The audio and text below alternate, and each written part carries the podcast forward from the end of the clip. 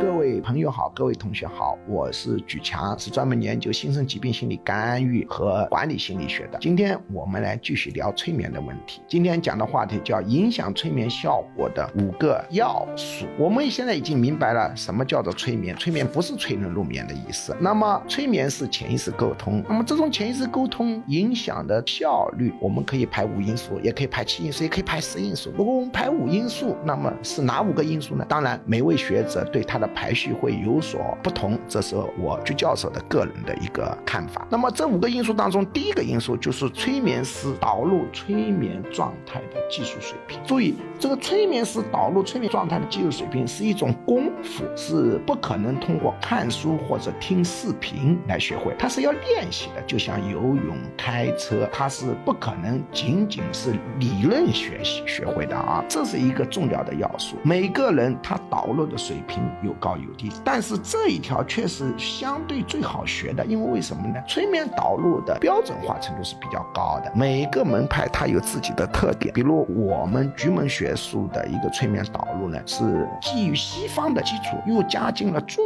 国的很多元素，就是点穴。点穴呢，它并不是问题的关键，但是它加速了进入这种催眠状态的速度。你把点穴全部取消掉，照样可以进入催眠状态，但速度要慢了一点。那么每个流派、每一个师门，它都有自己的一个偏好。那么第二个因素是什么呢？是来访者，就是我们心理咨询一般来看病的，不叫病人，叫来访者，这是人本主义心理学产生的一个影响，都把它称之为来访者。我们把来访者对这个催眠师的信任程度是第二个要素，第三个要素是催眠师的权威性。这个催眠师权威性越高，信任程度越高，他信号越容易透过意识的屏障进入潜意识。第四个方面就是催眠师的思想深度和知识面，这非常关键。催眠学术史上有一个人叫佩斯曼，他是非常著名的人物，一般把他认为是催眠学术化的一个始祖。这个人他是一个哲学博士，他之所以催眠效果好，跟他的哲学博士的背景是很有关系的。因为你把他导入催眠状态以后，你如何说服他，如何抓到他问题的要点，这个功夫跟你非催眠状态的谈话其实是一样的，其实就是把我们平时说服人、诊断问题、进行决策的功夫呢，从意识状态移到了潜意识状态，这就是催眠嘛。所以你平时这个人水平就很差，你催眠的效果呢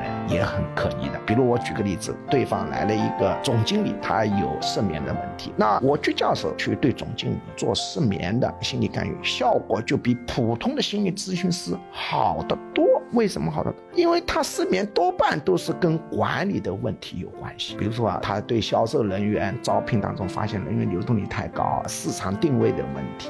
营销战略问题，企业战略问题，绩效考核数据不足，怎么弄的问题。那一般的心理咨询师听到这些问题以后，只能回避掉，他谈不出名堂。那居教授就不同，居教授本身自己就很善于经营企业，当然这些问题在我就是小儿科，因此他看见我的这么大的学术大楼，他知道我善于把企业扭亏为盈，当然权威性就强了。所以我对于总经理、对于县市长做这个催眠的效果，要远高于常人。就是因为县市长来跟我谈话的时候，他一般的咨询师没法跟他谈。他比如说，居教授，现在我们呢哪里有群体事件了，你说怎么办？现实上维稳嘛是第一考虑的问题。但是我是在中共中央党校出了社会稳定管理心理学，我对于这个群体事件的处理是非常有理论和实践经验的，你当然权威性就高了。所以你这个人思想深度和知识面，很大程度影响了你催眠的效果。所以光学一个催眠导入，只是一个催眠的一小部分，只是把它导入这个状态，你怎么跟他在催眠状态谈，还是取决于你的综合功夫。第五方面就是催眠师的沟通技术，所以我们。局门学术 EMBA 的弟子，他要学三十门课里头，就放进了领导心理学、沟通心理学。我们发现，我们这个局门学术很好的那些催眠师，都是毕业于 EMBA，要学三十门课，光学催眠，他对来访者的干预效果是差的。